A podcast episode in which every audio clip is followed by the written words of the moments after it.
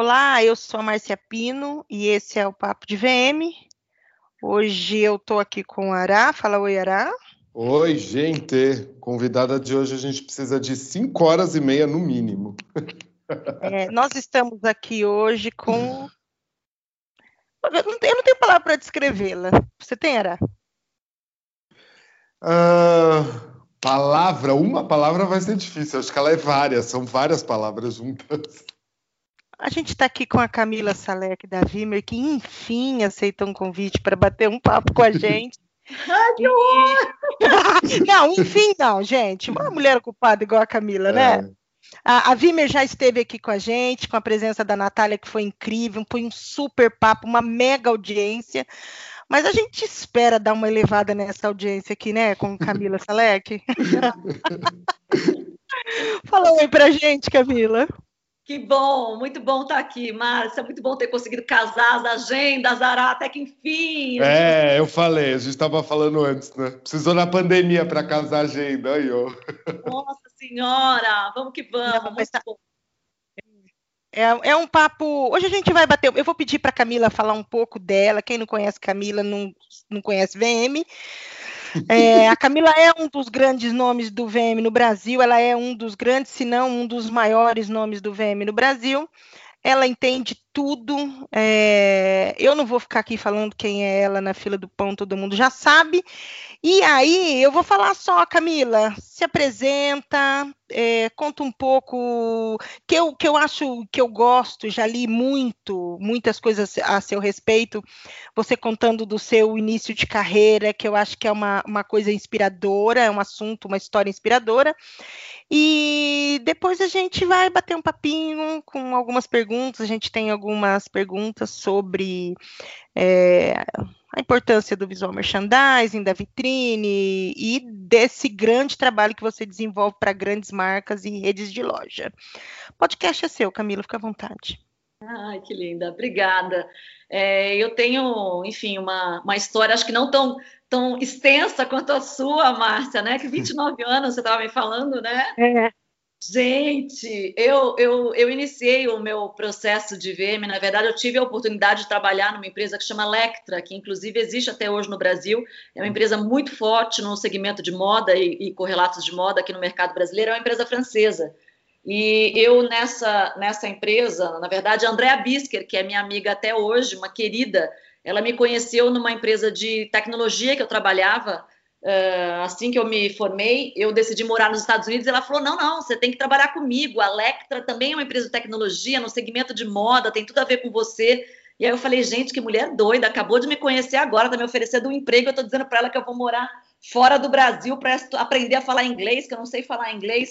Mas enfim, quatro meses depois ela me mandou uma mensagem e falou: olha, se você voltar para o Brasil, eu tenho uma vaga numa unidade nova de visual merchandising e design. Se você voltar, a vaga é sua, você vai abrir essa unidade no Brasil. Eu marquei minha passagem, corri de volta para o Brasil, comecei a trabalhar na Lectra no dia seguinte. A Andrea é uma pessoa que eu carrego para minha vida até hoje, porque eu tinha vendido tudo que eu tinha para poder estudar lá na Califórnia. E quando eu voltei, eu falei, Andréia, não sei nem como é que eu faço para vir até aqui, porque a Lectra era no fim do mundo eu falei, eu tenho que ver ainda qual que é o, o ônibus, que eu vou usar. Ela falou assim, eu vou conseguir um carro da empresa para você. Eu falei, gente, essa mulher me ama. Espera aí que eu tenho que fazer essa mulher brilhar no mundo.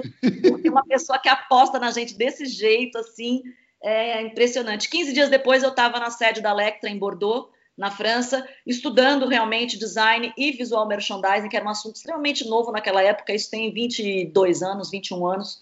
Uhum. É, e tive a oportunidade de, de estudar diretamente em marcas que utilizavam processos de uma maneira que eu me apaixonei. Eu tive na Kenzo, enfim, eu fiz um processo bem grande de estágio na, na Lectra naquela época e, e trouxe para o Brasil essa unidade de design e merchandising para poder ofertar para redes de lojas brasileiras e foi aí que começou o meu contato com grandes redes, porque a C&A foi um dos clientes na época que acabou me levando da Lectra para a própria C&A. Então eu entrei na C&A para montar esse departamento de visual merchandising, porque eu tinha vendido um monte de software para eles para fazer VM, design à distância, e eles não sabiam nem como montava o primeiro departamento. Então, eu vendi o software depois eu fui junto, assim, deixei a Lecta e fui para a CIA. E foi assim que começou o meu processo com visual merchandising. Hoje eu brinco que eu tenho vários filhinhos aí no mundo, porque muitos deles começaram naquela mesma época junto comigo nesse processo dentro de um magazine e hoje estão aí em, em várias marcas, em redes e não redes e fazendo seus trabalhos particulares como profissionais liberais. Então tem muita gente bacana no mundo do VM hoje. Hum. Ó, é uma pergunta que está fora dos scripts aqui, tá? Que eu fiquei interessada. Que softwares são esses? foi um papo, né? Que, o, o, último, foi no último, tem a ver com o último papo de VM, né? A gente está precisando dos softwares para cliente. Vai, é. me conta, me conta mais sobre isso. Imagina que já tinha isso há mais de 20 anos atrás, pois né? É. Quando Nunca. você trabalha o verdadeiro trabalho de base, na verdade, da inteligência do processo de visual merchandising, na minha opinião, principalmente, foi essa base que eu aprendi, ele começa no processo de desenvolvimento de coleção. Então, é muito comum, principalmente em redes que são maiores e, e, fora do Brasil, claro, que você tenha um comprador ou uma pessoa de estilo desenvolvendo um produto e do lado dele você tem um merchandiser, que é uma pessoa que te auxilia no planejamento de coleção para que essa coleção consiga ser ofertada dentro de uma rede de lojas. Então, basicamente, ao mesmo tempo que um estilista trabalha a, a, a, mulagem virtual, por exemplo, ou design em 3D de, um, de uma nova peça, de um vestido, de uma calça, de um top, você consegue olhar a presença desse produto dentro do ambiente físico, com que volume você vai ter, com que uh, referência de custo final, é, a ficha técnica do produto, ela basicamente segue dentro de um sistema uh, digital, aonde leva a informação do começo ao fim para todo mundo que está envolvido no processo. Então, é um processo de merchandising que acaba uhum. nascendo antes do processo visual, que visual. na verdade é quase a pontinha, que é o que a gente vê nas lojas hoje, né? Hum, legal. Você sabe que eu, eu trabalhei para uma, uma marca, ela tinha cinco lojas aqui na, na minha região, e a primeira vez ela, ela me contratou que ela queria ter um VM, queria ter uma vitrine e tal. E quando eu cheguei lá, eu falava para ela assim, mas viu, as suas peças não, não casam dentro da loja. Não, não tem, por exemplo, você, você, você cria um produto e, e, não existe absolutamente mais nada dele, nem da estampa dele, nem nada que pareça com ele, nem nada que tenha mesmo. E eu falava assim, me, né, me, me fala dessa sua coleção. e aí ela me sentou do lado da estilista, uma coleção para gente, para eu falar para ela, ó, cria alguma coisa para usar aqui, tem a parte de baixo, é, é, parece que tinha tanta preocupação em fazer parte de cima e não fazia parte de baixo. Aí você chegava na loja, você não conseguia montar uma vitrine, você não conseguia coordenar uma arara, você não conseguia fazer nada com o produto dela. E eu sentei, Camila, do lado da estilista, e aí, assim, inclusive uma parceira de trabalho até hoje, onde ela vai, ela me chama para fazer VM, pra, porque a gente se conheceu nessa, nessa história, assim. E como é importante, muita gente não leva em consideração esse trabalho é, no caso aí de, que você, você cita de merchandiser, merchandiser do lado, antes do visual. É. é. antes do visual, né? Junto com o, junto com o estilista. Acho isso, isso aí para mim é, é, o começo da história, né? Tinha que é, ser. E, e, e, precisava ser uma constante, né? Isso aí é. precisa permanecer forever.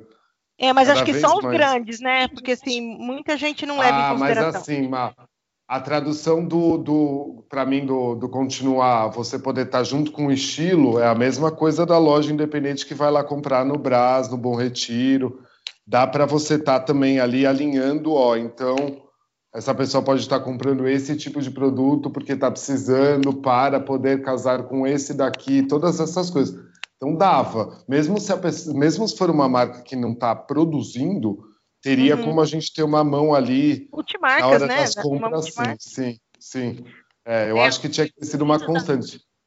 As grandes redes que vendem fortemente em multimarca, elas já têm um trabalho muito interessante de merchandisers atuando com esses compradores das marcas, né? Com esse uhum. lojista de pequeno porte, para auxiliá-lo nesse planejamento, não de uma coleção, mas nesse planejamento de compra, de onde é. ele consiga entender ali o open dele, o que, que ele tem como possibilidade de compra e como é que ele que ele, que ele formata isso de, um, de uma maneira mais adequada para o perfil do público daquela loja especificamente, né? Porque senão, às vezes você compra muito, assim, e, e a gente tem uma tendência, principalmente no formato de multimarca no Brasil, em, em maior parte dos casos, de comprar muito em função do que o dono gosta, né? Então o dono vai Sim. lá e troca de gerente, por exemplo, às vezes. É na emoção. É. Nossa, a compra fica completamente diferente. Por quê? Porque a minha gerente é outra, mas não deveria ser, né? Então uhum. a tua uhum. gerente está comprando para ela, não está comprando para quem consome na tua loja, né? Exato. Então eu acho que tem um pouco disso e o trabalho do merchandiser para mim é sempre muito, muito importante. Então, foi a nossa história, muitas vezes, Márcia,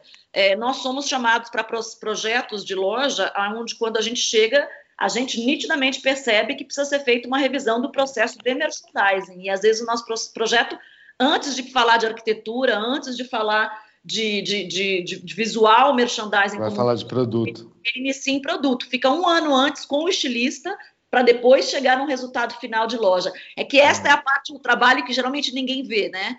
Porque... Não é o Instagramável, eu sempre falo disso, né? É o, é o, típico projeto que a gente não consegue Instagramar, né, Camila? Tipo, você não tem muito como abrir o jogo das coisas, ninguém parece que quer ver.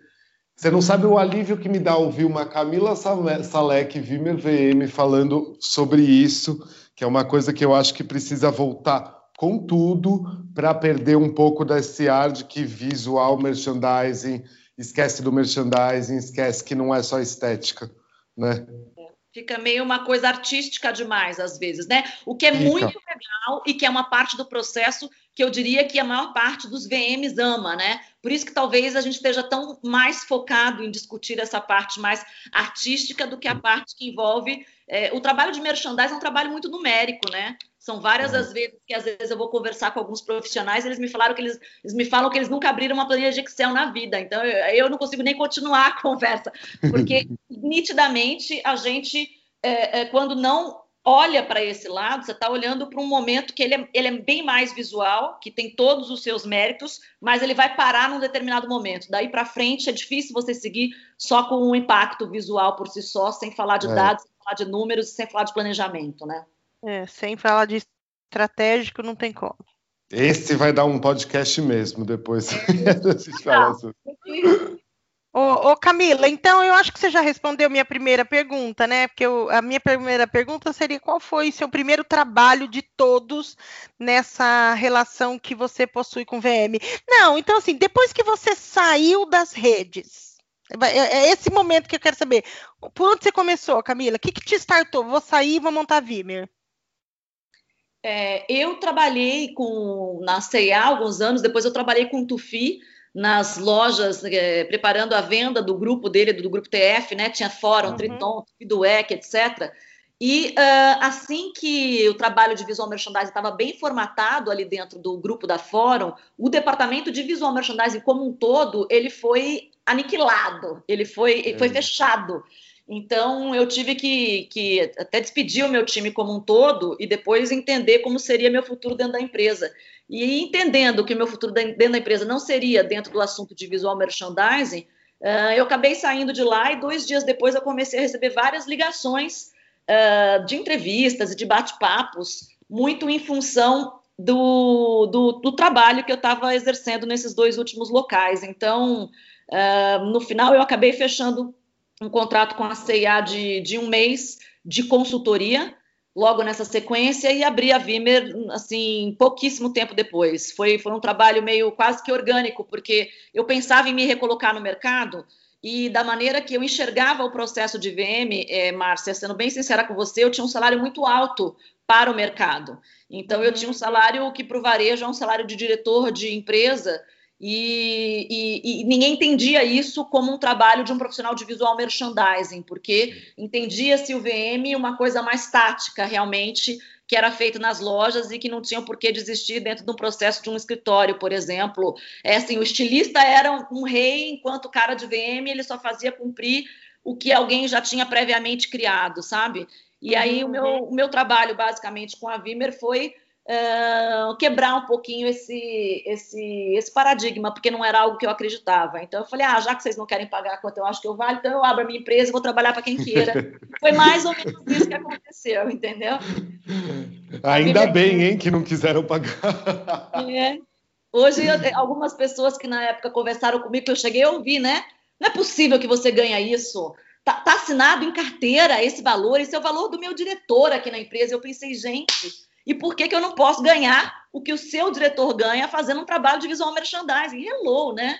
E pois é. graças é. a Deus isso hoje está diferente. Hoje eu tenho clientes que são diretores de área e são profissionais de visual merchandising, de store design, mas isso há 20 anos atrás é, não, não era comum, de fato. Então, a Vimer tem 14 anos hoje e quando eu montei a Vimer foi muito com esse objetivo. Desde o início, o nosso trabalho era para ser focado em grandes varejos, porque eu acreditava muito que eles iam precisar de um suporte é, mais profissional com este outro olhar do processo de VM como um todo, que era muito do que a gente acreditava, do que eu acreditava principalmente, porque naquela época não tinha gente, era só eu, né?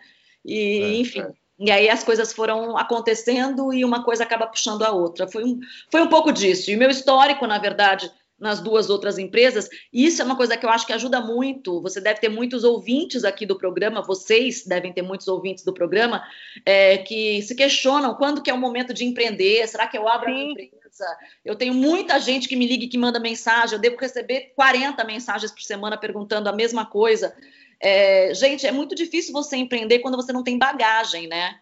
Então, é, você vai conseguir é, vender e fazer projetos para o círculo é, de amizades, de relacionamento que você tem.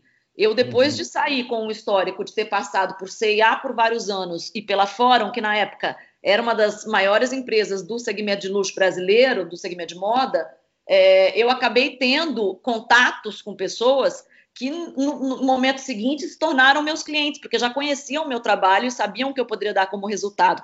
Então, talvez isso seja uma dica muito importante. A gente empreender recém-saído de uma escola ou de um curso ou de um processo muito iniciante ainda dentro do trabalho de VM é um risco muito grande, porque você vai vender para seus amigos. Seus amigos podem comprar de você, as pessoas que conhecem o seu trabalho serão potenciais compradores, porque construir uma história do zero é muito difícil. No meu caso, eu já tinha uma história do outro lado da, da mesinha, né? Eu tinha sido cliente. Então, no meu caso, eu conhecia a realidade de, de algumas marcas e, e fundamentei a Vimer em cima disso.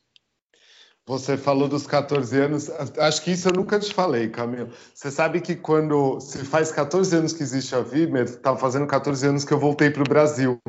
Porque foi. Lembra que eu fui atrás? Você me mandou uma mensagem. Gente, falando foi. como que eu registro uma empresa. É, foi, foi. Porque assim, foi, uma, foi a primeira vez, você ver como, como Vimer é Vimer, foi a primeira vez que eu percebi, voltando para o Brasil, que eu falei, opa, acho que dá para trabalhar como escritório de visual merchandising aqui no Brasil já. Era uma das motivos, era. Um era a Silvia Demetresco, o outro era você. Muito legal, né? Como passa rápido, né, Ara? Pois é, passa muito rápido mesmo. Muito Ô, Ô Camila, e qual foi o primeiro cliente da Vimer? Primeiro cliente da Vimer foi o Magazine, foi a Líder Magazine do Rio de Janeiro. Que legal! E, e como que foi isso? Assim, você tem eu alguma? Fiquei, assim que eu resolvi abrir a empresa, eu tinha feito um plano de negócios, é, Márcia, para me segurar por um ano. Eu uhum. conversei com meu marido na época, eu falei, olha, tá difícil para você, não tá fácil para ninguém, querido, mas você é assalariado, então, eu estou fazendo um plano de negócio aqui onde você vai bancar a nossa vida por um ano. Se eu não ganhar um tostão em um ano, eu, eu boto meu currículo no mercado de novo. Tá combinado? Porque eu precisava de uma garantia de que uhum. eu ia conseguir manter a, a, a, as, as, nossas coisas, porque quando você se casa, tudo que é seu vira nosso, né? É, que uhum. foi a minha opção, no caso, quando eu decidi me casar. É, então, é, ele montou um plano de negócio junto comigo e me deu uma certa segurança por um ano, onde ele, ele bancou toda a nossa vida para que eu conseguisse empreender e, e, me arriscar em cima disso, porque eu achei que realmente fosse demorar para começar a construir uma história no mercado. Então, eu fiz uma lista de basicamente as pessoas com as quais eu já havia trabalhado e que eu sabia que estavam no mercado, e comecei a marcar bate-papos, Márcia. E uma dessas pessoas estava na Líder Magazine, enfim, na minha primeira ida para o Rio de Janeiro, a gente acabou fechando um contrato e, foi nosso primeiro cliente, o que me deu um, um, um, um respiro, vai, para começar a pensar em quem eu ia chamar para fazer um, um, layout, trabalhar em conjunto. Só seis, sete meses depois que a gente foi olhar um escritório fisicamente para começar a funcionar. A Vimer funcionou por quase um ano dentro do meu quarto e era e era assim que a gente tocava. E aí as coisas foram mas muito em função de, de contatos, e por isso que eu acho que isso é muito importante. Assim, as pessoas que conhecem o seu trabalho e sabem da sua entrega vão ser seus potenciais compradores, a menos que você tenha muito dinheiro para investir em, em, em, marketing, em, em mídia, em plano de mídia, o que não era o meu caso naquela época. Você uhum. acaba ficando dependendo do círculo de amizades e do círculo de relacionamento que você tem, né? Então, Sim. no meu caso, como eram profissionais da CIA, eu até brinquei que muitos hoje são presidentes de empresa, muitos da, da, da, da Fórum a mesma coisa. Então, eu acabei é, tendo muita sorte nesse sentido, porque vários deles valorizam o meu trabalho e muitos são meus clientes até hoje. E estão aí em posições boas em várias empresas, em vários grupos grandes. Então, se lembram da gente de vez em quando e contratam a gente. Então, Não, foi... isso é muito legal. Acho muito bacana isso. Eu, eu falo é. assim, é, eu estou aqui no Paraná, no, a minha cidade tem 400 mil habitantes, mas, Camila, eu sou uma pessoa que eu não, não faço prospecção de cliente. O, eu trabalho basicamente por indicação. É. Um indica para o outro, um indica para o outro, entendeu? A funcionou, então assim. É, que é a melhor comigo, forma. Né? É, e comigo sempre aconteceu assim. Eu, então eu não, eu não prospecto. Eu tenho sempre clientes me ligando e me pedindo um trabalho, me pedindo um orçamento, me pedindo, uma, um, enfim. É, e basicamente é isso. Alguém que saiu de uma empresa foi para outra empresa, alguém que, alguém que a gente já trabalhou, né? Isso é bem legal. Então é, é, é muito interessante você falar, porque assim é, a gente sempre mede, né? É, de que aí em São Paulo tudo acontece muito grandemente e que no, é, eu, tenho, eu recebo muitas perguntas de gente que está no interior do Pará, no interior do, sabe assim, e eles falam aqui não tem, não tem nem não tem empresa para trabalhar, aqui não tem como eu fazer, e eu amo. E aí trabalhou numa loja, no magazine, conheceu a profissão e aí eles falam, como que eu saio agora, aquilo que você até comentou, né? Como que eu saio? Como que eu sei o horário, o momento de sair e montar a minha empresa, né? Então é muito bacana isso. É a, é a rede, é o relacionamento que você faz que, que vai te ajudar é, é, que vai abrir alguma porta para você, né? Ou, quer dizer, um bom trabalho também, né? Tem que realizar tô... um bom trabalho para ser indicado, né? Óbvio. Eu estou ah. me sentindo em casa hoje, porque a gente está chamando Magazine de Magazine e não de loja de departamento. Então, muito obrigado. é, é. Deixa, eu, deixa eu perguntar uma coisa, Camila. É, que, que, que você acha que você aprendeu assim? Você lembre de alguma cagada, algum erro muito grande que você possa ter cometido, que você nunca mais esqueceu e isso daí ficou para sempre com você, em termos de projeto. Eu vou contar o meu primeiro. Eu tenho dois piores que ficaram na minha cabeça para sempre. Um foi a primeira vez que eu fui montar, é, produzir manequim sozinho, fui fazer styling de manequim que daí eu percebi logo depois que eu tinha acabado de montar os manequins que eu tinha montado para mim. Eu não tinha montado para um consumidor final, eu tinha montado para mim. eram cinco manequins, eles estavam parecendo eu, assim. E a outra vez foi quando eu errei mapeamento de, de vitrine, medida de vitrine, e eu errei um projeto inteirinho, e era um projeto caro, e aquilo me custou um ano e meio de fundo de caixa. Você tem alguma história assim? Nossa, Ara, você pode sentar e escrever um. um... a que você acha que é a mais assim que você fala, meu, essa aqui foi fogo. Nossa, eu tenho vários. Na verdade, quando você trabalha com time, quando você trabalha através de pessoas, uhum. os seus erros são potencializados, porque você erra em conjunto, né? Então, eu hoje tenho um time de 50 pessoas, como eu estava contando para vocês, e os nossos erros são multiplicados por 50 pessoas, porque errar é, faz parte do processo de aprendizado assim total para mim. A gente erra para cacete, a gente erra demais. É, eu vou te dizer um, um, um, meu, vai. E já que eu estou falando de pessoas, eu vou falar especificamente de um erro que envolve pessoas. É, eu aprendi a não contratar é, é, só criativos eu, eu, eu aprendi que, que funciona melhor para o meu modelo de negócio, por exemplo, é, criativos que tenham um senso de urgência e que tenham uma bagagem voltado ao processo que é o nosso processo, que é varejo. Todas as vezes que eu tive dentro do meu time criativos, estrelados, badalados e gente divertida, é, é, eu são geralmente pessoas que, no meu caso, tiveram dificuldade de lidar com uh, o não, né? Com o erro, assim. Você tem cliente que pega um projeto e fala que o teu projeto é uma bosta e que você tem que ouvir aquilo, absorver uhum. e entender aonde você errou naquele processo. E muitas vezes a gente não está preparado para o não, né? Então. Sim, sim. Ainda mais se o ego for alto, é certeza, é. né? E a gente tem uma profissão, a gente escolheu uma área onde tem muita gente com muito ego, muito verdade, alto. Verdade. É, é, isso foi uma coisa que eu aprendi a mesclar com o tempo. Mas assim, eu, eu erro demais, o, o, o, meu time erra demais, e a gente. O, o, que eu acho que é muito importante, mais do que eu errar, porque de fato eu acho que ele faz parte de um processo, é primeiro ter marcas que estejam abertas a processos de erro, porque nós somos seres humanos, a gente não é é, mesmo que fosse máquina, a máquina também erra, mas Sim. sendo humanos, faz parte do nosso processo como ser humano acertar e errar. E a gente acerta muito mais do que a gente erra, mas a gente erra pra caramba também. A gente tem muito projeto, né? São mais de três é... projetos, Ará, desenvolvidos. Então você imagina o quanto que a gente já não errou. É, e graças a Deus que estão vindo os labs agora, né? Então... Eu vi então agora que vai ter aquele que vocês estão lá com a, com a lingerie, por exemplo, e tudo. Ainda bem que a gente tem esse tipo de projeto para poder testar, né? Porque não errar no varejo também é, é meio que impossível, né? Não errar no varejo significa você copiar o que alguém está fazendo e entender muito depois se está certo ou se está errado. Sim. Exatamente. É. é. copiar e só lá na frente entender. É isso, cara. A gente pode é, falar que errou pouco, errou... Cara, é, o, o, mais importante para mim hoje é errar rapidinho e errar. Adorei. Rapidinho e com custo pequeno, o prejuízo ele é menor, porque Exato. a gente está criando um caminho para ganhar espaço em relação a, a, um lucro que a gente visualiza lá na frente, que vai ser um retorno que vai compensar esse erro. Então, isso é muito do que a gente acredita e é muito do que a gente trabalha. O pensamento de lab que se citou agora faz total sentido. A gente vai operar cinco labs agora no segundo semestre para cinco marcas diferentes.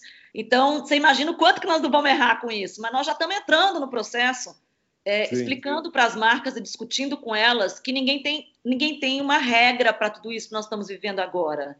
Né? A gente vai criar rotas e criar caminhos que são caminhos que a gente acredite, que tem a ver com o que a marca acredita.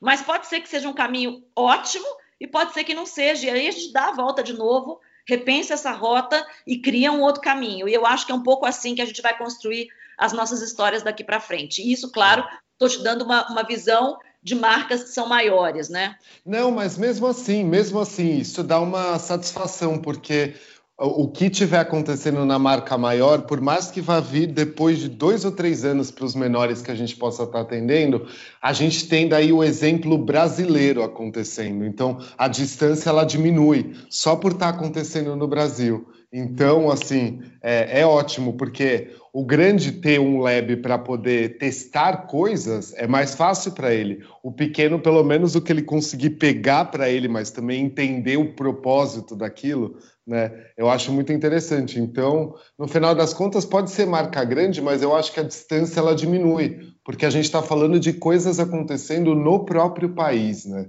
Eu acho isso ótimo. Deixa eu, deixa eu fazer uma pergunta para Camila antes de você fazer, era? Hum.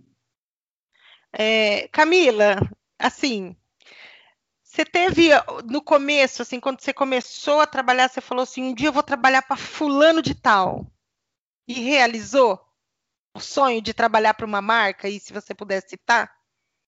Minha filha, eu não sei se eu tive tempo de ter isso, Márcia. Eu não sei se tive esse tempo, porque eu tinha tanto na minha cabeça que eu queria fazer isso dar certo, hum. que eu hum. não, não, escolhia muito, não. Na verdade, assim, é, eu listei quem eu conhecia e vamos lá, é, são com esses que eu vou poder trabalhar, que são os que eu conhecia. E daí para frente, o nosso trabalho acabou acontecendo de uma forma muito orgânica também, como você colocou. É, eu acho que isso tem um lado bom e tem um lado muito ruim. Eu acho que o lado bom é que você consegue se focar em entregas, né? E não pensa muito no processo de prospecção. Mas isso acaba deixando a gente também muito é, acomodado, eu acho que é a palavra certa, porque a partir do momento que você faz bem um determinado tipo de assunto para um determinado tipo de segmento, você acaba deixando de se reinventar dentro daquele modelo de história. E quando você busca marcas que te tiram do seu lugar comum, é, você, você consegue entregar resultados que vão mais é, nesse sentido. Então, eu te diria o seguinte: tem muitas marcas que eu quero trabalhar, boa parte das marcas que às vezes eu visualizo que eu vou estar trabalhando um dia, isso acaba acontecendo. Isso aconteceu essa semana para mim de uma maneira que eu não imaginei que fosse acontecer, por exemplo. Então eu acho que tem uma coisa do universo conspirando a favor também. É, é, é, também acho. Eu também acredito nisso, Camila. Às vezes eu visualizo alguém e falo, eu passo lá na frente e falo, um dia eu vou trabalhar para essa marca. E é acaba acontecendo comigo também. É. Mas, tá, ah, ela, ela, já me respondeu, então, ela pode fazer essa pergunta. Eu tenho uma pergunta que é, daí é realmente relacionada a Vimer, Vimer Rede de Lojas. Camila, eu queria saber de você o seguinte, se você tivesse que optar aí, um trabalho mais complicado, porque ele é mais conceitual, agora pensando em projeto de cenografia de vitrine, mais que conceitual, mas que vai uh, dar uma denegrida na logística né, de, de, de, execução, de instalação e tudo mais? Ou para a rede de lojas você prefere que o projeto seja mais comercial, menos conceito, mas que tenha uma logística mais otimizada? O Ará, quando a gente fala em rede de loja, a gente não pode fazer um projeto que tenha uma logística complicada, porque assim, você fazer um projeto que ele não consiga ser realizado é, é uma falha absurda. Aí está um erro absurdo. Então, eu acho que é muito importante a gente criar um processo que consiga ser é, é realizado pela marca, né? Quando a gente fala, por exemplo, dos magazines, né? Uhum. curte? não, é, eu não sei se a gente é muito mais, já está mais meio sênior, mas é, é que para mim faz todo sentido o Magazine ser Magazine. É, as lojas de departamento, é um jeitinho novo de chamar Magazine, né? Mas é. É, as lojas de departamento, as grandes redes, redes hum. que tenham 50, 100, mil lojas, 2 mil, 3 mil, que é onde a gente trabalha, eu conceber um projeto extremamente cenográfico, um projeto que tem uma logística complicada, é, é sinal de, de, falência desse projeto. Eu posso jogar ele no livro. então, assim, não é o formato para a gente, tá? O que acontece muitas vezes é que numa rede de loja, na maior parte das vezes, a gente trabalha com clusters de operações. O que, que são clusters de operações? São lojas que podem receber projetos premium, portanto, projetos meio flag, são esses projetos mais especiais, que você tem que contratar alguém para fazer um processo de montagem. Projetos que são padrão rede, então padrão franquia ou padrão lojas de, de, de shopping, onde a própria equipe interna da loja consegue realizar. Manual e, de instalação, tudo. É, que vai com uhum. manual de instalação, etc e muitas vezes você acaba descendo para um terceiro nível, que são projetos é, de multimarca mesmo, projetos que são operações compactas, shopping shop, etc. Que aí só uhum. segue o kit, quem opera isso é o dono daquela operação, que muitas vezes tem um nível de, de até conhecimento em relação ao processo de VM que, que, que, que, que é quase que inexistente. Ele vai pegar e vai fazer igualzinho a imagem que foi mandado para ele, isso no melhor das hipóteses. Então, a gente sempre pensa quando desenvolve um projeto, quem é a pessoa que vai ser responsável por implantar aquele processo, né? E aí, no uhum. nosso caso, uh, muitas vezes nós não somos responsáveis pela implantação, porque não tem como ser, né? Eu pego uma rede. Está cada vez mais impossível, né? Não dá para ser, gente, não tem pois como é. ser.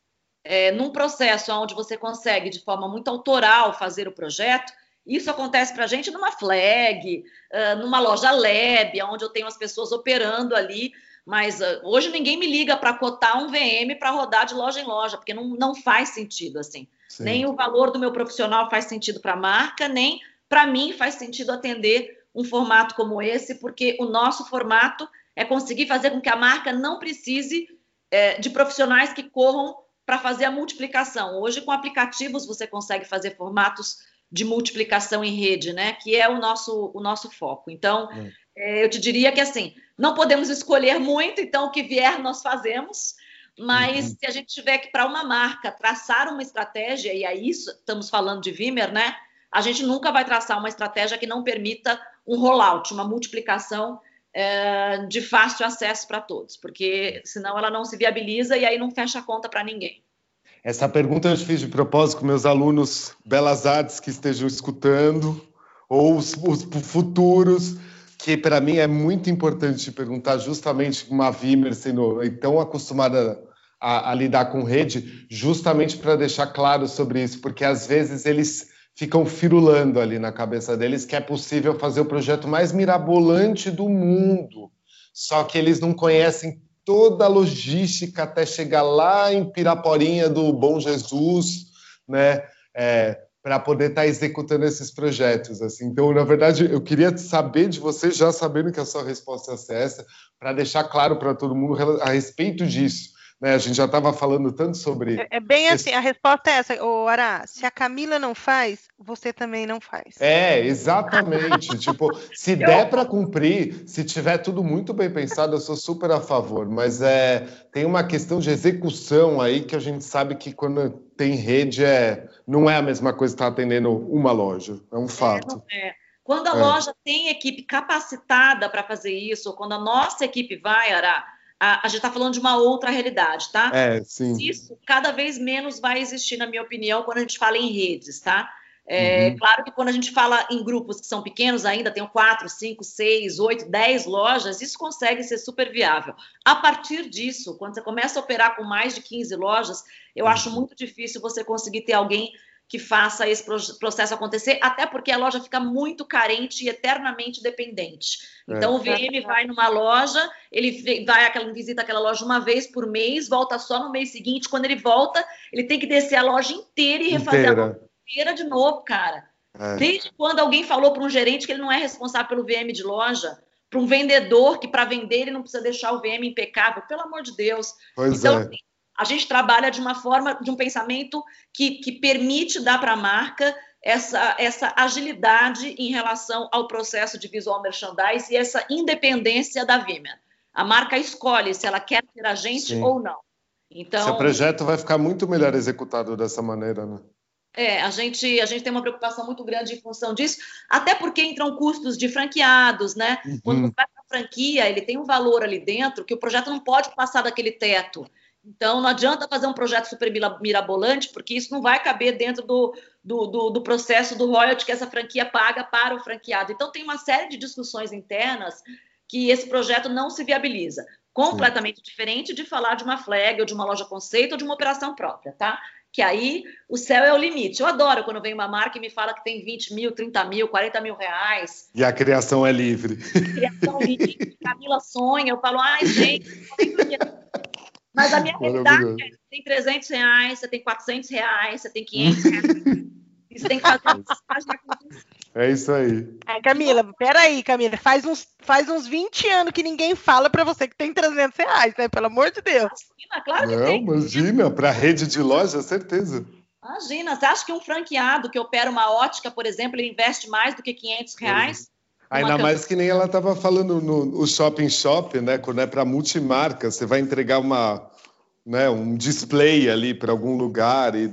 Não, mas é... nem eu estou falando de loja, operação de varejo mesmo. Sim, sim, As sim. varejo, elas têm, é, elas têm, é, é, muito diferente o universo de um investimento é, quando a marca é só, só ela ou tem poucas unidades e quando isso reverbera em rede, né? Uma uhum. rede como um, um, magazine do Ará.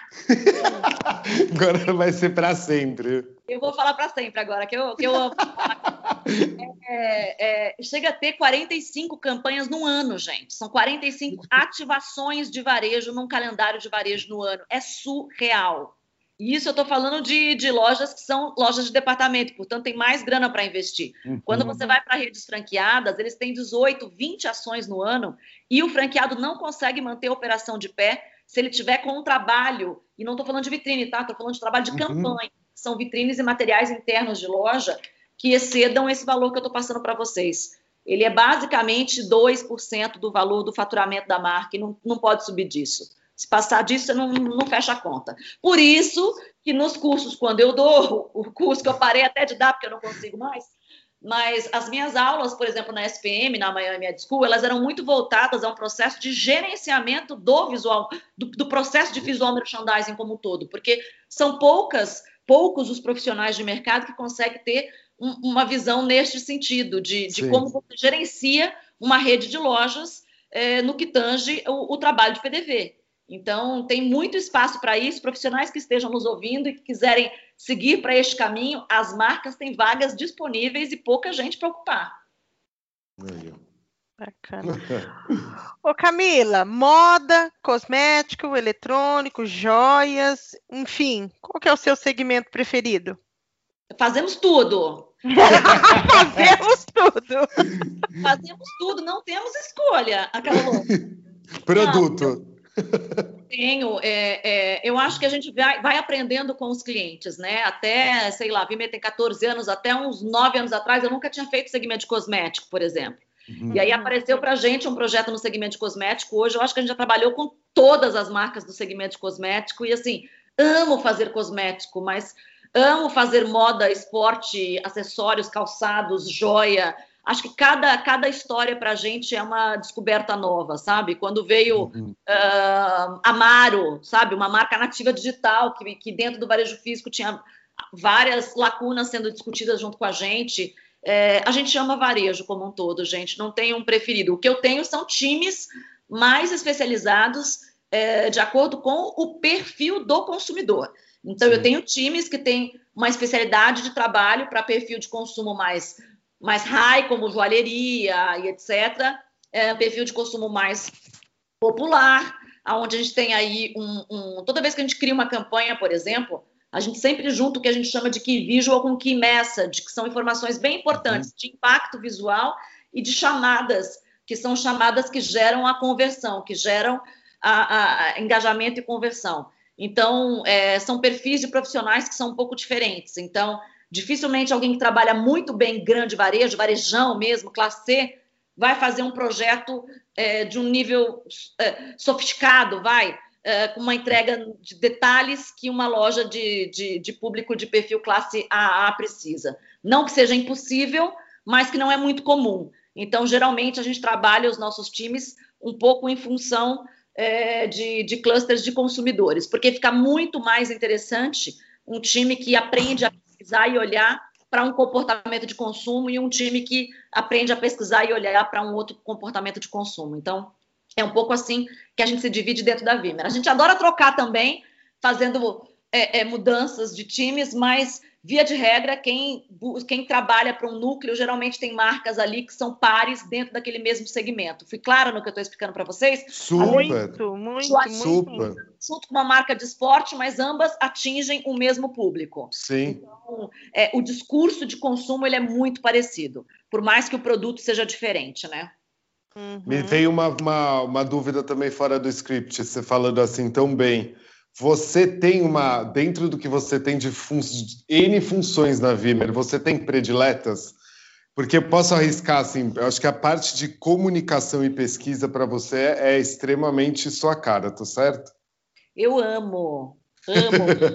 é a parte que se eu pudesse me dedicar só a isso, eu faria. Mas eu sou, eu sou uma pessoa meio multi, assim, eu curto uhum. discutir, eu curto a parte comercial, eu curto a parte de montagem de loja. Eu, um dia que eu consigo estar numa loja e fazer uma montagem numa arara, por exemplo, eu amo de paixão, mas eu não consigo hoje mais, na né? maior parte do meu sim, tempo, sim. hoje não é mais dedicada, mas eu amo, para mim é uma terapia, parece que eu tô... É. Ô, Camila... Fora, assim. Ô, ô Camila, então você falou, fala para mim, o que que você faz? O que, que, você eu faz na Vimer, Camila? Eu faço tudo, Márcia. Se você me der uma loja para fazer, eu faço arquitetura, faço. Tô brincando, assim. Eu faço, é, eu faço, o processo, eu trabalho em todo o processo criativo da Vimer, é, direcionando uhum. diretamente o nosso time. Então, é um trabalho muito em conjunto. Como eu falei para vocês no início, eu trabalho através de pessoas. Na Vimer não existe um projeto de uma pessoa. Lá a gente trabalha com um envolvimento é um time, de seis, né? sete, oito pessoas, com perfis completamente diferentes. E o meu trabalho é fazer com que eles consigam entregar o trabalho deles. Então, eu estou ali para conseguir é, direcionar todo um trabalho criativo. É, é 100% estratégia. É. Eu sou o termômetro. Eu traço com eles a estratégia, eu faço o, o, o, a definição de rotas junto com eles, eu valido os caminhos e muitas vezes eu não faço nem isso. Quando eu não vejo, vejo pronto e falo, nossa, que sensacional. Ou as... tipo, gente, não é isso, cara. Precisamos voltar e precisamos refazer. Perdemos alguma coisa nessa, no meio da, da dessa rota.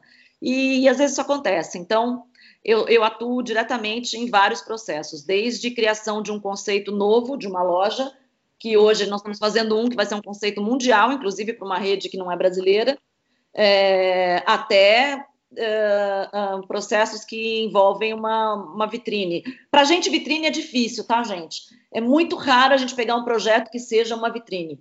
Raríssimo, eu diria para vocês. Na maior uhum. parte das vezes são projetos que envolvem aí é, uma ação comercial como um todo, uma ativação, uh, onde a vitrine é uma parte desse, desse processo. Mas às vezes vem, né? Sei lá, veio o Karl Lagerfeld, a gente fez um corner e uma vitrine. Lindo, né? conversar com a equipe do Karl Lagerfeld na Collection, lá com a Yashuno, e desenvolver uma vitrine. Eu falei, gente, é muito, é muito lindo. Para a gente é muito gostoso quando aparece. Mas é bem raro, porque, na verdade, o nosso, o nosso uh, investimento para um processo que só inclua vitrine, ele acaba sendo um investimento pesado para a marca, né?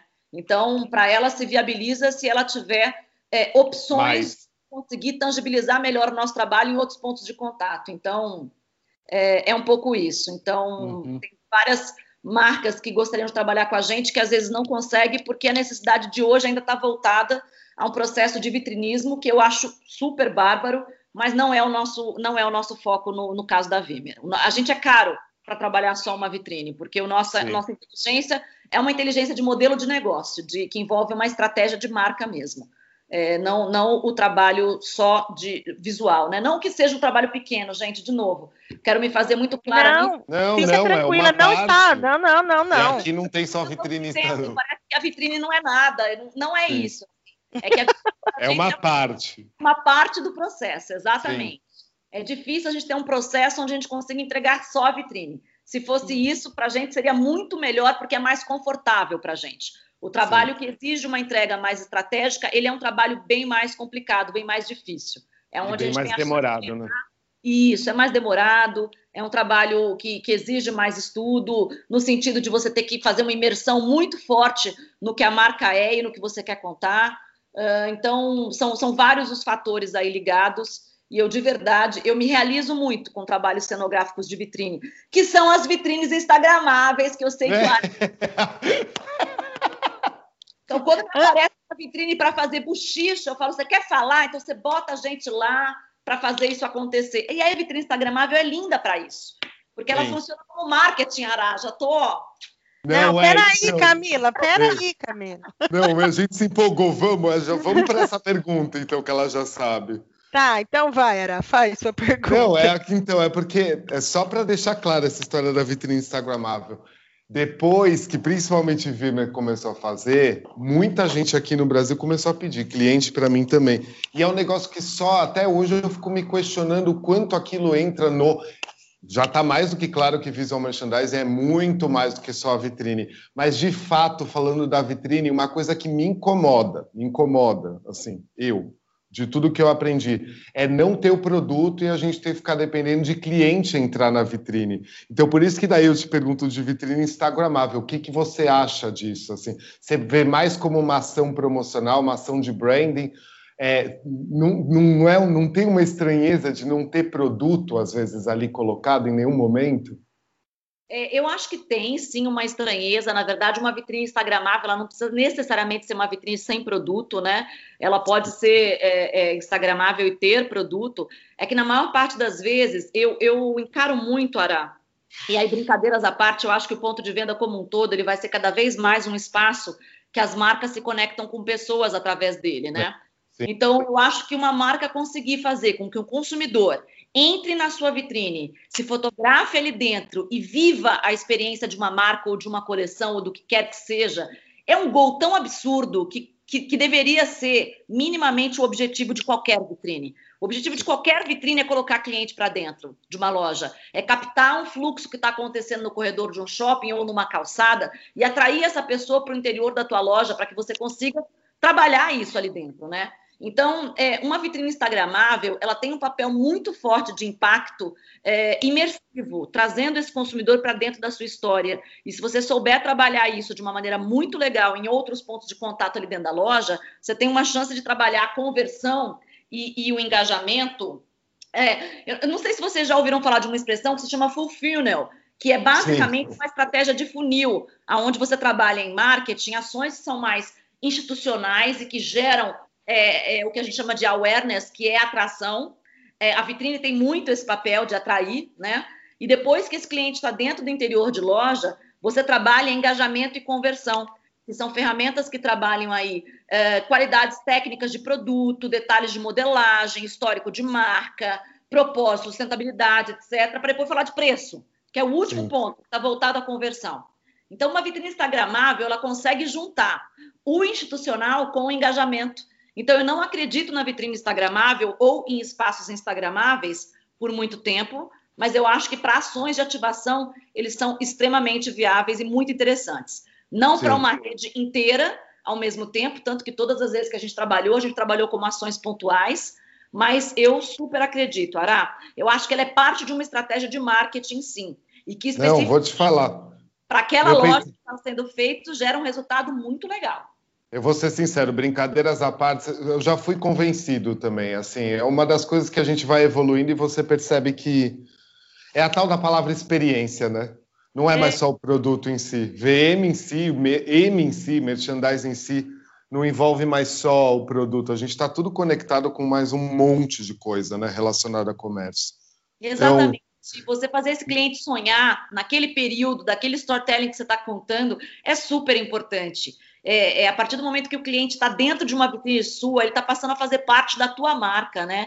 Isso é uma coisa que deveria ter um, um troféu para a marca que consegue fazer um negócio como esse. Sim. Então, eu acho, eu acho bem importante. Eu não acho que é aplicável a vários modelos de negócio eu acho que a Instagram, o processo de Instagramabilidade, ó, até gaguejei. ele é, ele é um processo que ele ele está evoluindo cada vez mais e acho que hoje ele já faz parte do, do store design, do design de uma loja, da arquitetura de uma loja, é, uhum. e menos até de, de uma ação de ativação, eu diria. Uh, mas amanhã ou depois ele vai ser substituído por serviços, por exemplo. A gente tem trabalhado nas nossas ações de, de campanhas é, muito serviço. A personalização hoje é um novo Instagramável, por exemplo. O uhum. consumidor ele quer comprar alguma coisa que tenha a cara de alguém, se puder ter o nome dele, ou se puder ter gravado detalhes é, para essa pessoa, isso ainda faz mais sentido ainda, né? Então, por que não ter uma área dentro de loja onde a gente consiga personalizar customizar, um produto, é. customizar um produto, por exemplo. E vai gerar um super engajamento, inclusive, super, né? Super, né? A Exatamente. Vai... Que aí a gente é olha de novo para esse funil, sabe, Márcia? Então, quando uhum. você olha para essa estratégia de funil, você olha muito para isso. Então, a vitrine é um primeiro passo super importante para essa estratégia, que ela tem um papel muito grande de atrair esse, esse consumidor, né? Despertar o olhar dele que... um monte de coisas no início dessa história eu estava pensando mais micro, sabe? Micro. E a, hoje em dia eu já entendo como mais macro mesmo, assim. Eu acho que faz todo sentido. Então não tem mais piada sobre vitrine instagramável. Meu filho, são tantas as piadas que eu escuto no dia a dia que eu, eu acho que faz super parte, sabe, Ara? Porque uhum. muitas uhum. vezes pode não fazer sentido para o público com o qual você trabalha. E aí não faz sentido ter algo, Instagram fica até algo meio freak, assim, meio perdido dentro da história, né? Então, eu acho que tudo tem que sair de quem está ali querendo consumir da tua marca. Então, se você trabalha com um público essencialmente jovem, conectado, que passa na frente da tua vitrine com o celular na mão, Poxa vida, né, gente? Como é que você vai conversar com essa pessoa? Ela não está ali passando mais os três segundos que quem teve a chance de estudar entendeu que é o momento de impacto de uma vitrine. Ele não está nem olhando para sua vitrine. Ele está andando para sua vitrine, sabe? Então, como que você faz que esse cara está dentro do teu, do teu território ali de marca sem necessariamente uh, ter, que, ter que conversar com ele através da, das formas mais tradicionais com as quais você estava acostumado? Eu acho que a gente vai se questionar muito a respeito disso daqui para frente. É isso aí, gostei. Muito bem. Muito bom, muito bom. A gente já sabia que ia ser bom, né, Ara? É, totalmente. Cinco horas esse podcast hoje. Sim, eu falei. Não, eu falei. Pera, não, eu só tenho mais duas perguntas para você. Cinco horas e meia. É, ô Camila, a gente não pode ignorar que nós estamos ainda vivendo uma pandemia, né? Uhum. E eu queria saber se você já sentiu alguma evolução em relação às novas maneiras de se trabalhar, tanto na Vimer ou você pessoalmente? Nossa, muita coisa, Márcia, muita. Primeira coisa, eu descobri que o impossível não existe, porque quando começou toda essa nossa história, a gente até decidiu na Vimer, antes do governo falar para a gente enfim, trabalhar de casa, etc. A gente já tinha desse, tomado essa decisão. E a primeira coisa que veio na minha cabeça foi: meu Deus do céu, eu sempre fui meio que contra, sabe? Fazer home office, porque eu acredito muito no trabalho colaborativo, no, no valor da troca entre as pessoas. E isso, quando você está à distância, ele não é facilitado, né? E eu falei, cara, vai ser impossível, Mel. E aí a gente descobriu que, que, não, que não é, que meio que impossível não existe. A gente teve que retrabalhar várias formas para fazer isso acontecer. Então, desde levar computadores na casa dos nossos, é, é, dos nossos Vimers até, é, enfim, cada caso foi um caso para a gente conseguir fazer com que isso pudesse acontecer. E pôde, e aconteceu. Então, acho que a primeira coisa que foi um grande aprendizado para a gente é que o impossível não, não existe. Depois que a gente não conseguiria fazer nada muito sozinho, porque é, quando a gente começou a olhar para a nossa realidade, para os desafios das, com as marcas que a gente estava, a gente começou a perceber que estava todo mundo perdido. A gente estava perdido, estava todo mundo perdido, tomando tapa na cara ao mesmo tempo, com essa avalanche de, de, de decisões a serem tomadas, e ninguém tinha bola de cristal. Então a gente abriu muitos canais de conversa, uh, com os nossos, com os nossos clientes, depois com o mercado como um todo. E para a gente foi muito gratificante, porque a gente é, pôde colocar a escutativa bastante em prática, em cima do que a gente escutou, a gente traçou essas rotas para as marcas com as quais a gente trabalha. Então, hoje, quando eu vejo processos é, que foram acelerados, né? Acho que a pandemia acelerou processos para o bem e para o mal. Então, Sim. acelerou processos de, de, de transformação digital para marcas que já estavam olhando para isso, porque isso não nasceu agora, mas também acelerou processos de fechamento de negócios, de fechamento de portas, para marcas que já não vinham bem. Né? Porque quem não vinha bem no varejo, principalmente no varejo de moda nos últimos anos, e não são poucas as marcas que não vinham bem, mesmo no, no grande varejo, eu não estou nem falando do pequeno varejista, para o uhum. pequeno varejista está mais fácil porque é mais rápido para ele se adaptar do que para uma marca grande hoje. Uhum. Ele tem na mão ferramentas e até ferramentas que estão sendo disponibilizadas de forma gratuita para que ele consiga se adaptar. O que muitas vezes acontece é que ele não está disposto a isso, que aí é uma outra discussão. Mas se ele está disposto a isso, a reaprender, a, a traçar uma nova rota, como eu falei, que vai complementar a rota de sucesso que ele já teve, nossa, é, é incrível a, a, quantidade de oportunidades que existem. Então, uh, eu aprendi muitas novas maneiras de se trabalhar nesse período. Uma delas é não achar que o home office é um vilão. É, provavelmente vai ser algo que a gente vai carregar junto com a gente para o próximo ano, uh, porque foi algo que deu certo e, e, ajudou os nossos funcionários também a estarem em contato mais próximo com as suas famílias e com, e, e com a sua vida, sabe, com o lado pessoal. Teve um lado muito, muito bacana dessa quarentena como um todo, né? Tá tendo, apesar de todas as dificuldades que envolvem aí uh, saúde, principalmente. É, tem, tem um lado muito bacana que é esse lado de aprendizado. E a gente se deu a chance de ter esse lado de aprendizado, Márcia. A gente se abriu para essa janela e procurou escutar demais e de forma muito empática se colocar no lugar do outro, dos nossos clientes, das nossas equipes, dos nossos parentes, a gente conseguir traçar uma melhor rota. Mesmo com retorno agora ao ambiente físico, a gente está traçando uma rota nova sendo rediscutida a cada semana.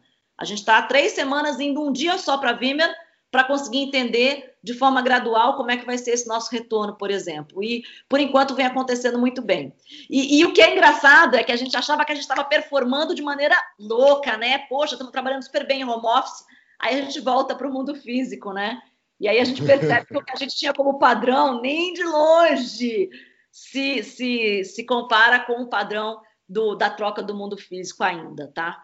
Então, no nosso caso, é, ainda as trocas físicas elas são imprescindíveis, são muito gostosas, são muito boas. Eu te diria que meu time estava sentindo muita falta. Então, a gente ainda está com 17% da equipe dentro do ambiente físico, mas, como eu falei para vocês, a gente está num retorno gradativo com a participação de todos eles para essa tomada de decisão de próximos passos. Bacana. Ô, Camila, gosto muito dessa palavra aqui, não, mas o. Vou, vou confidenciar para você, o Ará que fez essa pergunta. Ela sabe, o roteiro foi mais meu. que o roteiro foi do Ará, sabe? E já risca a palavra ser vitrine, ela quer falar sobre tudo. Eu, eu, quero, eu quero saber o seguinte: eu não gosto dessa palavra tendência, Camila, mas o que, que a gente pode usar no lugar de tendência para dizer assim, qual caminho? Caminho? Ou talvez assim, mais fácil: o que, que chegou para ficar e vai ficar? De novo, agora em loja, o que você acha? Pronto. Eu acho que tem alguns movimentos que não dá para a gente a gente voltar. Eu acho que a gente vai ter que aprender a conviver com eles. De fato, acho que nem preciso citar aqui o processo de digitalização, né? A gente uhum. vai viver um mundo cada vez mais imersivo, e aí eu estou falando, a, a, minha, a minha fala e minha conversa, Ara e Márcia, é sempre com viés de quem está consumindo da gente, tá? É, uhum. quando a gente fala em digitalização, nós estamos falando da conveniência para uma pessoa que quer consumir da nossa marca. É, não é você, como marca, que vai escolher eu vou estar aqui ou vou estar ali. Quem está escolhendo é o cara que quer comprar de você. Então, dane-se se você acha que você deve estar em um ou não deve estar em outro. O cara vai decidir se ele vai comprar de você e qual canal é mais conveniente para ele. Então, eu acho que é muito importante para as marcas elas estudarem é, os canais que hoje estão disponíveis, é, entenderem quais canais é, é, de fato fazem sentido para o público consumidor para o qual ela vende, porque pode ter canal que não faça sentido, não tem por que eu ir para um e-commerce se o meu cliente não me busca no e-commerce. Agora, se o meu cliente quer consumir de mim no e-commerce, eu devo estar tá lá oferecendo isso para ele. Talvez no meu segmento faça mais sentido, num primeiro momento, fazer uma venda via WhatsApp. Estou chutando aqui, tá? Uhum. Mas existem tantas Não, está chutando certo. canais diferentes que hoje eu acho que a primeira pergunta é: entenda o seu consumidor, entenda o que faz sentido para ele. Nós estamos falando de um varejo cada vez mais voltado à conveniência. E quando eu falo em conveniência, eu estou falando da visão do consumidor e não da sua visão como um gestor de negócio. É, acho que é um primeiro ponto. Eu acho que isso veio para ficar. Então, independente qual seja o canal, nós estamos falando de, de, fazer com que isso chegue até o seu consumidor. Então, eu hoje tem um time, inclusive, super dedicado que chama Retail X dentro da Vimer, é, dedicado a um processo de transformação digital no varejo, entendendo diferentes canais e como nós vamos usar de, da melhor maneira cada um desses canais para os nossos clientes. Então, acho que isso é uma frente, né? É, esses canais vão estar cada vez mais integrados, então vocês é, vão ouvir cada vez menos falar de canal e mais de conveniência. Então, eu até falo pouco de canal hoje, eu só estou dizendo isso de uma forma mais didática para mais fácil todo mundo entender. Uh, quando eu, eu olho para consumo, e aí eu vou falar do caso do celular, assim, é, as pessoas estão passando na frente das nossas lojas hoje olhando para o chão, gente, uhum. olhando para as telas dos seus celulares. E não dá para fingir que isso não está acontecendo. Então, se isso está acontecendo na marca de vocês, e aí eu falo para o público que está nos escutando hoje, a gente precisa entender como é que nós vamos trabalhar com essa pessoa. Existe hoje um, um sistema de tecnologia que chama GeoFence, que basicamente manda mensagens de push para quem estiver passando naquela geolocalização da loja. Então, se o cara está ali, a, o nosso consumidor está a 4, 5 metros, passou pela nossa vitrine e não entrou, eu posso mandar uma mensagem para o celular dele. É sensacional isso. Super. Porque eu não vou utilizar Geofence dentro de uma marca de varejo. Não tem como eu não utilizar. Então, são coisas que nós vamos ter que aprender, porque isso, é, dentro de pouquíssimo tempo, vai se tornar uma realidade coadjuvante dentro da estratégia de varejo. Então, é, para mim, é muito importante olhar com esse pensamento digital, entender o que, que funciona para o nosso modelo de negócio e olhar para o que eu chamo de geolocalização. Eu acho que é bem importante entender que no Brasil existem vários Brasis, né? É, Belém tem o Círio de Nazaré, que é uma coisa à parte que acontece em Belém. É, o boi que acontece em Parintins e Manaus é uma outra coisa à parte. O Alto Verão de Tocantins, o São João do Nordeste. Gente, o nosso Brasil são vários Brasis. Quando você trabalha com grandes redes, que é o nosso caso, a gente tem que fazer um processo exploratório muito grande para conseguir desenvolver trabalhos que são geolocalizados, para que a gente consiga trazer a verdade para aquele pequeno grupo. E eu acho que isso cada vez mais vai acontecer no varejo, não só no de moda, mas no varejo como um no todo. Geral. A gente vai ter aí, na minha opinião, uh, lojas que vão ser 70% padronizadas, mas 30% pelo menos é, linkadas a essa geolocalização. É, eu vejo uma ascensão muito forte do gerente de loja como um cara que é dono daquele negócio, que vai poder estar cada vez mais empoderado para ele eleger quais são os, os, os, hot items daquela loja, ele eleger qual é a produção que que está de acordo com o público-alvo. Então, a gente vai ter que trabalhar muito voltado a essa, a essa geolocalização. E aí eu tenho várias, isso daria outro podcast, porque aí entra Não, o só... e-commerce entra nisso, aí um monte de coisa nesse sentido. A gente vai fazer uma ação uh, incrível. Estamos começando agora com nossos clientes de live commerce voltado à, à, à venda mesmo, ativando todas as lojas de varejo, que é muito o que eu acredito, e eu acho que esse vai ser um excelente aliado para a gente também dentro do varejo físico. As vendedoras vão estar fazendo lives voltadas à venda em pouquíssimo tempo, porque isso vai estar no Ai, Instagram. Por favor, eu acho ótimo. Vai estar em tudo, né? No TikTok, vai estar em, vão estar em vários, em várias redes sociais. Então, treinar a equipe de vendas no uso de redes sociais é extremamente importante hoje, por exemplo. Então, são várias as tendências, Márcia. Eu diria, eu não gosto muito de chamar de tendência, porque tendência aqui no Brasil ficou meio assim: a pessoa viaja, uhum. volta. É, qual é o Pantone do ano? É, ah.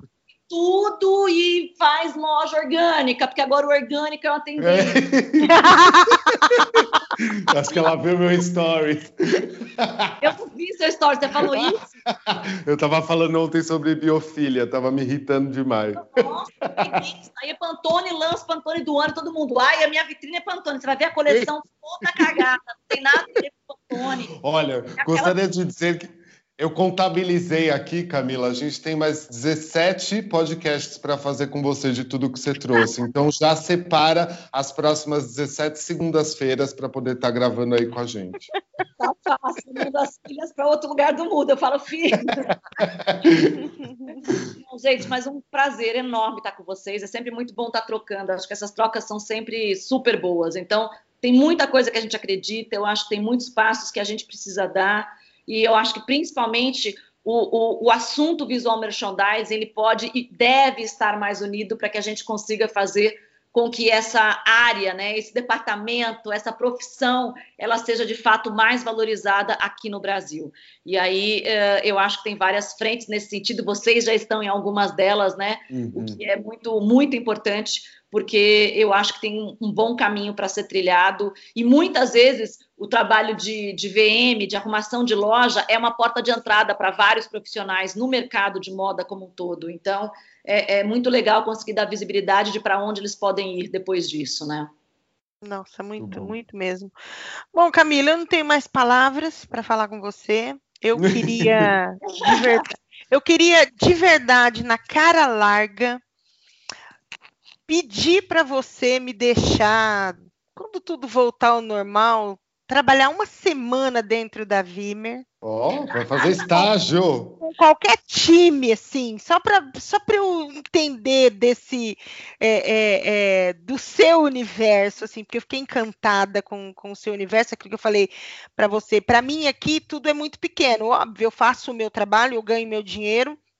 É, é, e eu e o meu trabalho, é, eu tenho uma visão do meu trabalho muito séria de que eu não entro para trabalhar para alguém para não resolver o problema dele, né? Então, assim, e acho que até por isso tenho retorno, mas eu não tenho essa essa visão grandiosa. Então, se um dia, na hora que tudo voltar ao normal e eu puder, eu gostaria muito que você me deixasse. Pode ser três dias dentro da Vimer. Portas abertas, Márcia, quando você quiser. A gente está em processo eu... de, de. Ah, ela é muito boazinha. Eu, Mas eu fica já, muito, já... muito à vontade. Quando você quiser. A Camila é boazinha. Eu já teria, é eu teria respondido, tá bom, ó, anota aí, contato arroba Vimer. E pede um estágio. Eu vou pedir para eu vou pedir para Paula. Assunto estágio. Assunto estágio. Não, não é para estagiar não, só para eu acompanhar um pouco assim. Eu, eu tenho realmente uma uma queria sabe, poder participar de um dia assim, para mim vai ser, Camila, para mim vai ser um curso, uma aula. Mas é mesmo. Aqui foi um curso hoje. Estou recebendo 500 mensagens do é. Ferrou. Tem que fazer um curso completo lá. Nossa, olha, não. Não, mas tá. isso é muito, muito bacana. Eu gostaria realmente da gente conseguir fazer mais né, nesse sentido e até conseguir abrir portas mesmo para mostrar ferramentas e como é que a gente trabalha, porque eu acho que isso é, isso é muito bacana. É claro que, que não dá para fazer com todo mundo, mas, gente, de novo, assim, à medida que a gente conseguir, vamos fazer acontecer, porque a gente está lá para isso. Nosso dia a dia é dia a dia de varejo mesmo. Você vai ficar Não, louca, já... tá, Márcia? Você vai é. ter que tomar uns, uns comprimidinhos depois que você voltar para casa. Porque... é, então, assim, eu quero agradecer a sua presença e falar que, de novo, para a gente é muito importante é, ter uma pessoa do, do. Eu ia falar do seu peso, não, porque você é maravilhosa, né? Não do seu peso, mas do seu calibre aqui com a gente. É, podendo compartilhar, a gente tem uma audiência bacana e, e, e, a nossa audiência sempre pede, ai, Camila, cadê Camila, né? Então, da primeira vez não aconteceu, mas veio a Vimer de qualquer forma, para a gente foi muito importante, foi um episódio muito importante, mas realmente é, é conversar com você e poder compartilhar com você, para mim, Camila, é, é como se eu posso dizer que estou realizando um sonho hoje, entendeu? Esses dias eu estava falando para a Sônia que eu tinha uma honra de fazer é, para mim era uma honra fazer parte de um comitê do lado de uma pessoa igual a Sônia. E igual Dona Silvia Demetresco, agora conversar com você também é para mim uma honra. Estar aqui com você, compartilhando dessa uma hora e 27 minutos que nós estamos aqui conversando, o, o off aqui, né? O offline. Então, assim, é muito importante mesmo, tá? Assim, é. Eu vou até descrever sobre isso, inclusive. Obrigada, tá? Para mim é um, um, motivo muito grande de, de, de honra também estar tá aqui trocando com vocês e ouvir palavras tão carinhosas. Obrigada mesmo. E tudo, tudo que a gente faz é realmente, uh, enfim, para construir um, um processo. A gente sempre acreditou muito nisso, tanto que tem vários ex-Vimers que são meus amigos até hoje, que montaram suas empresas e que voltam e me trocam comigo, dizendo: puta merda, olha só isso aqui, vivenciei em tal ano junto com você, e olha o que eu estou fazendo hoje, e mostra alguma coisa nesse sentido. Para a gente é, é um processo que gira, e eu acho que um ajudando o outro, a gente consegue fazer isso girar mais rápido, Márcia. Obrigada pelo carinho, tá? Maravilhoso. Obrigadão. Quer falar alguma coisa? Não, queria agradecer também, falar, meu, que foi uma honra também ter Camila Salek aqui, a representação dela para a gente como visual merchandising no Brasil é, é muito grande. Eu gosto do tamanho da estrutura que eu tenho e eu gosto de saber que tem empresas do tamanho do da Camila para poder proporcionar o que eu falei antes. Uma, o distanciamento ele diminui para clientes que eu esteja uh, atendendo aí, porque dá para falar, não, não, não, olha isso daqui, ó. Ah, mas é rede, tudo bem, mas a gente consegue dessas informações transformar em alguma coisa para você, pequeno varejista. E isso sempre me consola de saber que está no Brasil e não é só aquele, aquilo tudo que a gente vê de fora, né, de pesquisas de fora. Então é só agradecimentos de verdade, de coração. Super. Esse papo nosso aconteceu, Ara, eu não acredito. O próximo tem que ser com vinho, tá? A gente tá faz bom. um podcast regado a vinho, ao vivo. Fechou. Ao vivo, ao vivo, com ah, câmera. Peraí, ô, ô Camila, naquela semana, então, que eu for trabalhar lá na Vimer, a gente grava, tá? Porque eu vou abrir um vinho agora, na sequência, tá? Então, gente, obrigada de novo. É, não esqueçam de. É, a gente sempre esquece de falar aqui, Ara, que nós estamos em todas as plataformas. Todas, e lá no site do Papo de VM também dá para ouvir. Eu sempre, eu sempre recebo. Onde eu ouço? Onde eu ouço? Gente, Spotify, Deezer, Apple Store, SoundCloud e no site do Papo de VM, tá? Então, eu sou a Márcia Pino e esse foi o Papo de VM. Tchau. Tchau. Tchau, tchau.